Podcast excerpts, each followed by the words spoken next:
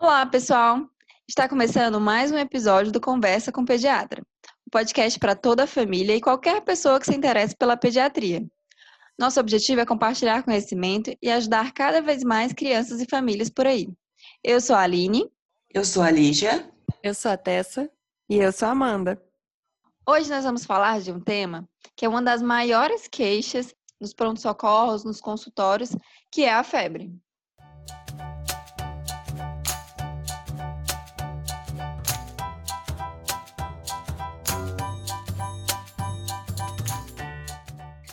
Bom, então vamos começar definindo o que, que é a febre.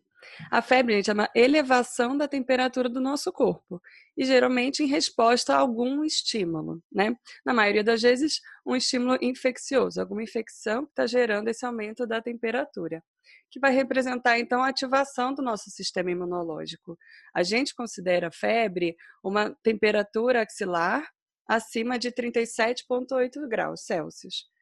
Ela é, então, uma resposta fisiológica do nosso organismo, do nosso corpo, uma reação a algum estímulo. E a gente sabe que febre causa muito medo nos pais, né? Vira uma febrefobia. Mas febre não é uma doença. Febre é um sinal de que alguma coisa não está bem.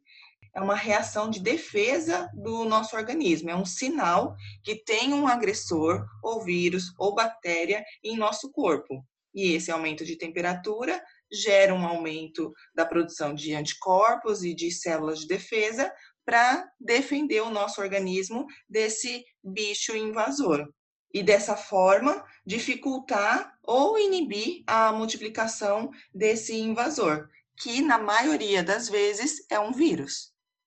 É isso aí, pode até ser um sinal, um sinal inicial de uma doença grave, mas isso, gente, é a minoria. A maioria disparada das vezes vai ser a primeira manifestação de uma infecção viral aguda mesmo. Então, e aí daí que vem a história da virose, né? De falar que meio que quase tudo é virose. Que não é que o médico não saiba o que, que é quando ele fala isso. É porque, na verdade, realmente, a maior parte das vezes realmente vai ser um vírus que está causando aquela febre aproximadamente 90% dos casos vão ser vírus sim. É importante falar que nesses casos, o antibiótico não tem indicação, por exemplo, porque antibiótico não atua sobre vírus, ele só consegue matar bactéria.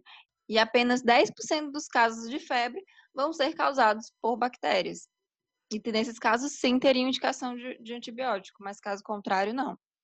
E se a gente está falando bastante sobre causas de infecção, né? Mas vale lembrar, como a Tessa já falou no início, que podem ter outras causas, não necessariamente febre vai significar infecção.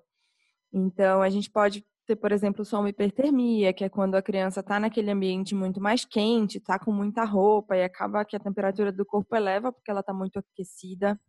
É, a gente também tem causas de febre por uma resposta física mesmo. Então, por exemplo, quando a gente tem uma queimadura mais extensa, é, coisas físicas podem gerar febre ou até doenças que não são necessariamente infecciosas. Então, às vezes, doenças inflamatórias, crônicas, doenças autoimunes, também são doenças que podem gerar febre como um sinal e que não vão precisar de antibiótico ou de nada, porque não são infecções. Precisam de um tratamento de outro tipo de tratamento específico. E aí, gente, a gente falou agora da definição, então como que a gente vai medir essa febre? Isso acho que já é, todo mundo sabe, né? Que a gente usa o termômetro.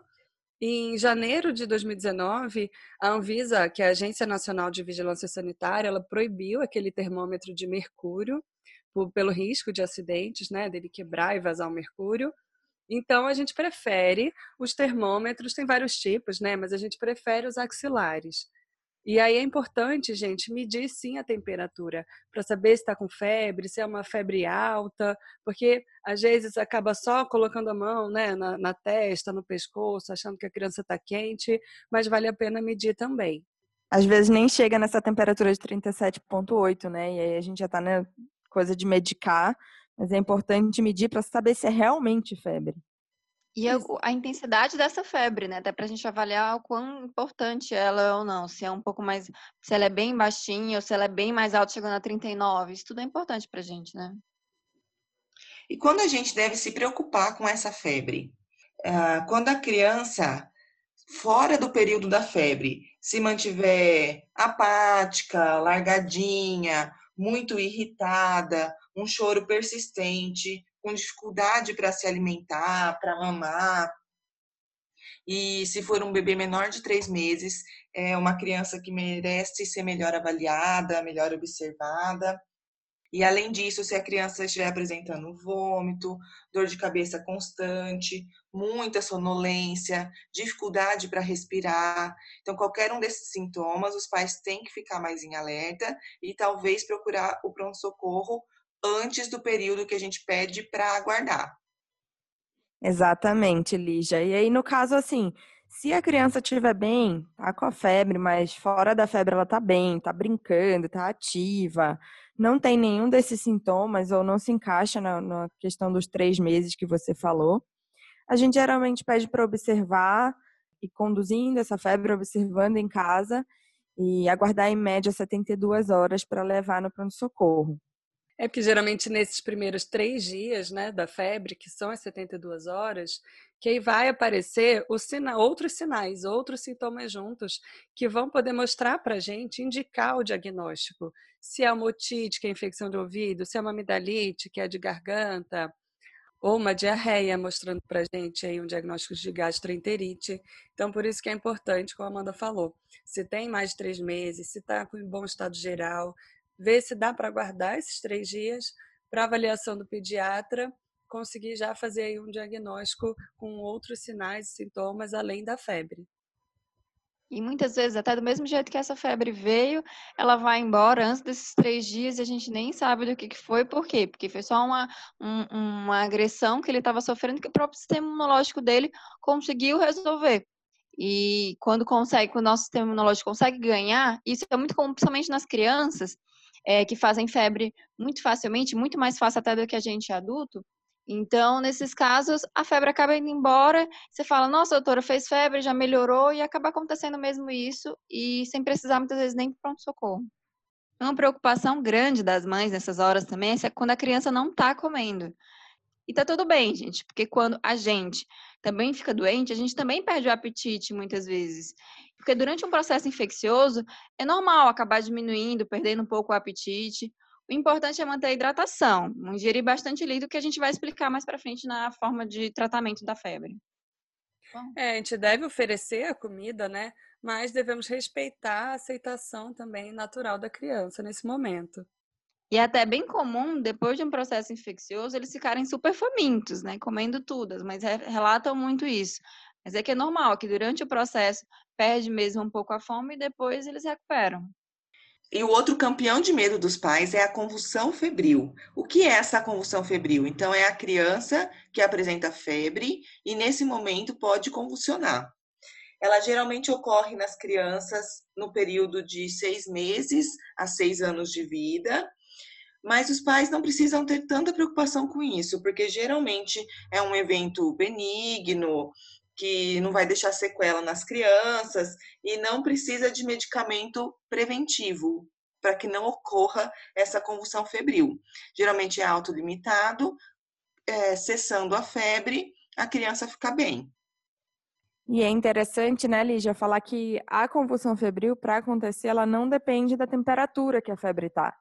Então, alguns pais ficam preocupados de não deixar a febre chegar a 38,5, 39, porque senão vai dar convulsão. E não é necessariamente assim, a gente sabe. Tem algumas crianças que com 37,8 já tem convulsão, outras têm com 39, depende muito mais da criança, daquela velocidade de subida da temperatura, do que necessariamente da, da temperatura que, que dá a convulsão. É porque não é toda criança que vai ter a convulsão por causa da febre. A gente precisa ter uma predisposição genética a ter a convulsão pela febre. Então, essa criança que já tem essa predisposição, às vezes tem um histórico familiar, né? Alguém na família que teve convulsão também. Se ela tem essa predisposição, pode ser com 37,5, ela já pode ter a convulsão. É, geralmente o pai teve na infância, né? A mãe teve geralmente tem mesmo uma, uma predisposição aí, né? Bom, então seguindo aí o que a gente falou disso da convulsão febril, né, que não necessariamente precisa ter essa, essa ansiedade toda por medicar, que não necessariamente previne complicações, O que, que a gente vai fazer, então, quando a criança está com febre? Eu vi que ela está acima de 37,8, deu 37,8, deu 38. O que, que a gente vai fazer?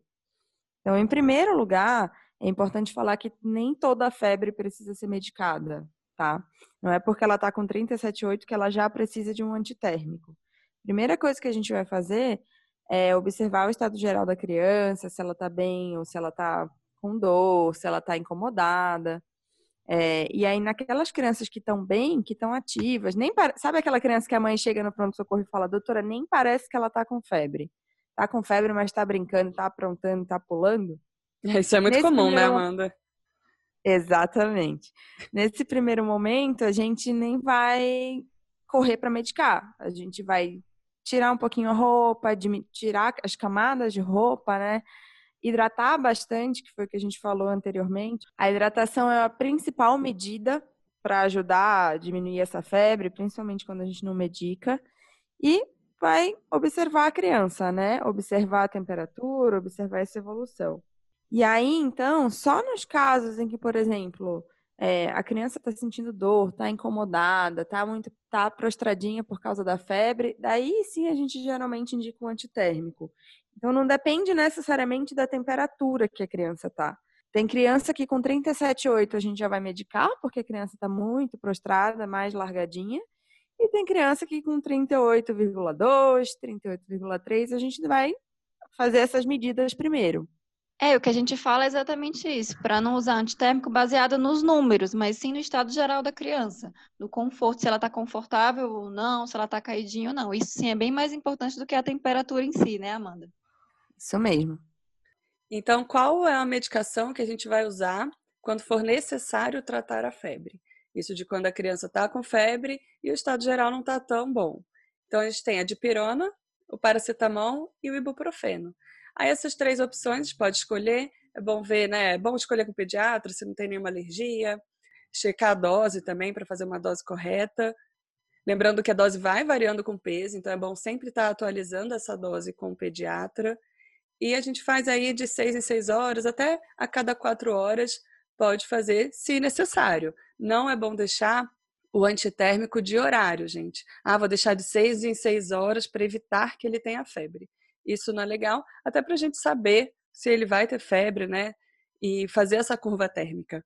Então, é para tratar quando precisa, quando tem febre, quando tem indicação. Isso, Tessa. É super importante fazer essa curva térmica até para o pediatra, quando for avaliar essa criança, se for preciso uma avaliação do pediatra, ter noção de como que está essa febre, se está vindo, de quanto em quanto tempo, se ainda persiste a febre. Se a gente deixa de seis em seis horas direto, a gente não tem como saber se essa febre iria voltar ou não, né? Então é super importante na hora da avaliação clínica. E outra preocupação bem comum nessas horas é se tem que intercalar os antitérmicos, né? Se acontecer da febre voltar antes das seis ou quatro horas depois de ter dado o último antitérmico. No caso, deu a dipirona e aí três horas depois a criança estava com febre ainda. Não tem indicação, gente, de ficar intercalando o antitérmico, outro, pelo contrário, o ideal é você escolher um antitérmico e ficar usando ele mesmo. É, se a febre acontecer da febre voltar antes das quatro horas, antes do horário da nova dose, hidratar, refrescar a criança, tirar o excesso de roupa e observar. É porque a gente não tem uma comprovação de que é, usar essas duas drogas, intercalar, seja eficaz. Além do mais, isso dá um risco maior de fazer uma superdosagem e tem efeitos colaterais, né? Tanto no fígado ou no rim, dependendo da droga, e de uma intoxicação. Então, por isso que é, é, tem que ter bastante cuidado com isso e de não alternar as medicações. É, sempre pode acontecer um erro de dosagem, né? Uma confusão. Ah, não, paracetamol é tanto, dipirona é tanto, e acaba nisso, pode ter uma, um erro na hora de administrar a dosagem das medicações e favorecer uma intoxicação mesmo. E, gente, a gente tem que ter paciência na hora de tratar a febre. Por quê? Não vai dar o antitérmico e 10 minutos depois medir a temperatura, a criança já vai estar com 36,5. Não é assim que funciona. Ele precisa de um tempo para agir, é menor do que uma hora, mas não é tão rápido assim. Então, meia hora, 40 minutos, e não vai abaixar tanto a febre. Se está com 39, não vai em uma hora abaixar para 36, né? Às vezes abaixa aí um, dois graus. Tem que ter um pouquinho de paciência para esperar e dar o tempo dessa febre baixando. Exatamente. E aí, junto com essa coisa de não baixar muito, a gente vai lembrar mais uma vez que a gente falou, né? A meta aqui não é chegar em 36, a meta é a criança se sentir melhor. Exatamente porque a febre não é doença. O antitérmico vai ser mais para o conforto do que necessariamente para resolver a febre. É, porque a febre vai voltar, né, Amanda? Até que a infecção se resolva, até que aquele agente etiológico que está lá querendo causar aquela infecção, aquele agravo, até que isso tudo se resolva, que isso demanda um tempo, a febre vai acabar voltando, sim. É importante que os pais fiquem cientes disso e não achem que é porque o antitérmico está sendo ineficaz, porque a febre está voltando. Não, faz parte do processo mesmo. Outro questionamento comum dos pais é se pode ser feito o álcool, compressa fria, banho, para diminuir a temperatura da criança. O álcool a gente aconselha que nunca seja feito, porque ele pode ser tóxico. Então, álcool diretamente na pele ou álcool no, na água é melhor que não seja feito.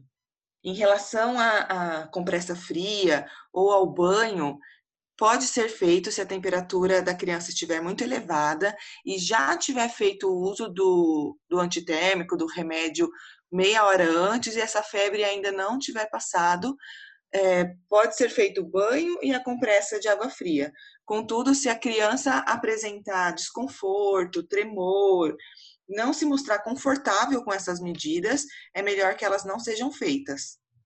Então, finalizando, a mensagem mais importante que a gente quer passar no podcast de hoje é que febre não é doença, é apenas um sintoma, reflete o sistema imunológico funcionando e, portanto, por si só, é sim uma coisa boa. E que, antes de medicar, mais importante do que a temperatura é o conforto da criança. Bom, pessoal, estamos chegando ao fim de mais um episódio do nosso podcast. Espero que você tenha gostado. Quero aproveitar para convidar você a interagir com a gente no Instagram, arroba Conversa com Pediatra. Sinta-se à vontade para deixar lá suas dúvidas, angústias, medos, alegrias e sugerir temas que queira ouvir aqui no nosso podcast. Um grande abraço. Tchau, gente. Até semana que vem. Tchau, pessoal. Tchau, tchau, pessoal.